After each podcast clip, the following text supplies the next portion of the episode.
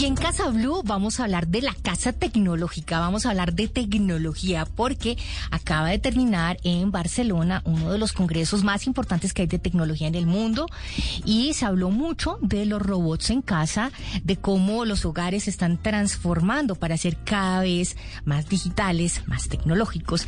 Y vamos a hablar de tecnología en casa y de este ecosistema doméstico digital. Y está con nosotros Felipe Liscano, él es cofundador de TechCetera y está aquí con nosotros en Casa Blue. Felipe, hola. Buenos días a todos y todas. Me encanta estar acá precisamente este fin de semana. Bueno, Felipe, cuéntenos qué es todo esto que se está hablando, metaverso, 5G, robots en la casa, los hogares que se anticipan incluso a nuestros deseos y adivinan qué es lo que uno necesita comprar, qué es lo que uno necesita tener en su casa, la temperatura, todo. ¿Qué está pasando con la tecnología y los hogares? Bueno, desde hace mucho tiempo, marcas tan grandes como Samsung, Apple, Huawei, Microsoft y algunas otras quieren básicamente pelear por ese espacio en su hogar. Quieren ayudarle a todos los usuarios para que el entorno reaccione a su presencia, a sus comandos de voz o inclusive a lo que llegan a necesitar. Tal como lo decían ustedes, la nevera ahora puede presentir, por ejemplo, cuando se está quedando sin leche y hacer ese pedido por usted. Obviamente esto tiene sus bemoles, sus altas y sus bajas, porque puede que la nevera termine pidiendo los productos más caros, porque son los que seguramente van a estar disponibles primero para este tipo de pedidos casi automáticos. Ahora, otra de las cosas que los usuarios estamos viendo es que eh, por medio de sensores, al detectar la presencia, por ejemplo, cuando uno eh, llega en la noche a la casa, las luces se pueden eh, encender y la comida o el horno donde están las cosas puede empezar a precalentar. De tal forma que cuando el dueño de la casa llegue, pues ya las luces estén prendidas. Ay, qué delicia. Y la comidita calientica. Oh. Exactamente. nada más rico que uno llegar a la casa y que ya esté calientica la sopita. Inclusive algo mejor, le puede hasta abrir la puerta al sentir a cierta distancia precisamente de llegar a su hogar. Felipe, pero mire, cuando planteábamos este tema con Patri, yo le decía, y, lo repito siempre, que la verdad a mí la tecnología me, me, enreda, me ofusca. Esta semana tenía que abrir una cantidad de apps y de aplicaciones para el colegio de mi hija, y entonces tengo siempre que llamar a alguien. ¿Cómo hace uno? ¿Hay alguna guía en Internet para entender el lenguaje digital, para entender cómo, cómo por ejemplo, Patri le decía ahora el 5G, el 4G, ¿cómo hace uno? ¿Hay alguna, alguna guía donde yo pueda empezar como a estudiar? Porque de verdad esto ya tocó.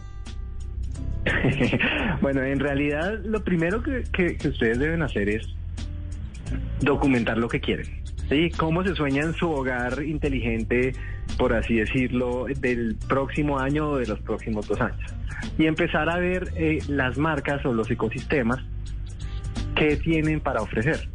Entonces, eh, algo que hemos visto es que Samsung tiene SmartThings, que es bastante grande, eh, Apple tiene eh, HomeKit, que también es gigante. Y algo que me encontré que me pareció súper chévere es que hay una empresa colombiana que se llama BTA, Hogar Inteligente, que inclusive también ofrece este tipo de, opciones. Y el catálogo es gigante, hay desde chapas hasta bombillos, tomas eléctricas y demás. Y de acuerdo a eso, uno lo que necesita es ver, eh, pues ya el bolsillo, ¿no? Claro. ¿Qué quiero y para qué me alcanza y empezar a planear? Porque esto no es algo que se arma de un día para otro. Y eh, algo que ustedes se van a dar cuenta y seguramente los oyentes que ya tienen algunas cosas, es que eh, si los dispositivos no son abiertos o no se hablan entre sí, pues uno puede tener por un lado, por ejemplo, al asistente de voz Alexa o a Google Assistant y por otro a Siri. Y pues va a ser complicado porque termina fragmentando segmentos de la casa que, por ejemplo, le, le responde a Siri pero no a, a, ninguno de los otros dos asistentes y eso se le vuelve a uno un rollo. Entonces lo mejor es de nuevo planificar y ver que todo sea totalmente compatible. Y también entender que hay cosas para cierto público y hay cosas que no. O sea, mi mamá no puede con el control del DirecTV, digamos. Ella ya, eso, eso, ella la supera. O sea, eso para ella ya es, ya es alta tecnología. Entonces, pues tampoco puedes pedirle que controle desde el teléfono eh, la entrada a la casa, las cámaras de la casa, eh, fijo no, que no tengo datos, o sea, o que, o que aquí no hay señal, o porque esa es otra cosa. O sea, todo esto depende de, de, la, de estar bien conectados porque si no tenemos datos o si no tenemos una buena conectividad, ahí podemos tener toda la casa sincronizada y todos los robots de la casa que ahí, ahí sí es cierto que toca uno volver a lo básico. Patri, pero, pero, hablando de eso, yo quisiera preguntarle a, Felipe qué vale la pena dejar, como dice Patri, básico, porque si se cae el internet, si se va la luz y todo está a través del teléfono, eh, es, un caos. ¿Qué, ¿Qué, dice uno? Mire, realmente vale la pena meterle lo digital al tema del computador, no sé, a las luces, pero sigamos con la nevera como estaba antes. ¿Qué vale la pena como pasar al siguiente nivel y qué cosas podríamos dejar como están? Bueno, algo supremamente importante es el asistente de voz. Mucha gente piensa que esos parlanticos tan amables que ahorita uno les puede pedir una canción y demás, solo sirven para poner música. Siri o Siri, por ejemplo, eh, eh, está Siri, Alexa y Google Assistant. Esos son los tres más grandes. Y pueden ser la base para el hogar inteligente.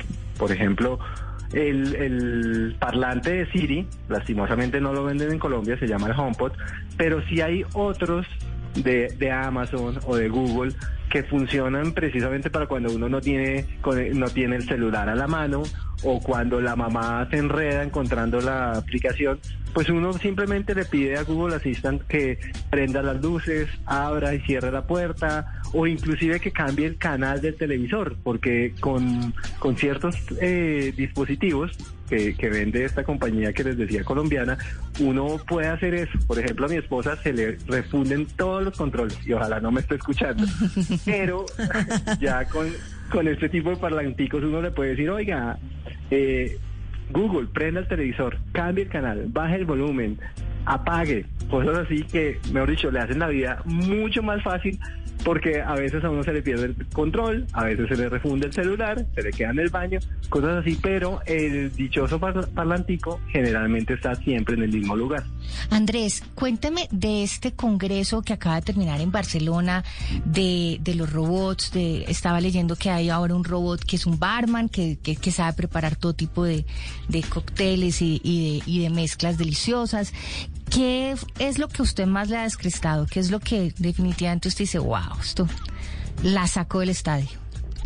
Bueno, en realidad hay algo que me encantó y, ahí me, cambiaron el nombre, no es Andrés sino Felipe, pero ¡Ah! hay algo que pasó por debajo de las miradas de muchos, que es una alianza que se llama Matter, que lo que está haciendo es precisamente que los diferentes fabricantes que antes no se hablaban entre sí, por fin se sienten a la mesa y digan, oiga, vamos a generar una certificación de tal forma que en un futuro cercano no va a importar la marca del dispositivo, sino que va a importar es que esté certificado precisamente para que se puedan hablar. Entonces ya se espera que no pase lo que les la mitad de la casa le responde a Siri, la otra mitad le responde a Alexa y, pues en la medida que uno compra o recibe este tipo de dispositivos, porque a veces se lo regalan a, las personas de Navidad, eh, pues ya uno tiene la seguridad de que va a funcionar. Entonces, de esa alianza están hablando desde hace dos años y esperamos que realmente llegue a un feliz término. Felipe, Felipe, Felipe de etcétera. Además, a mí me cuesta decir el etcétera. Felipe, hablemos de metaverso antes de que se nos acabe el programa. Hay que hablar de eso. Expliquemos en palabras de sentado eso que es que todo el mundo está hablando de eso.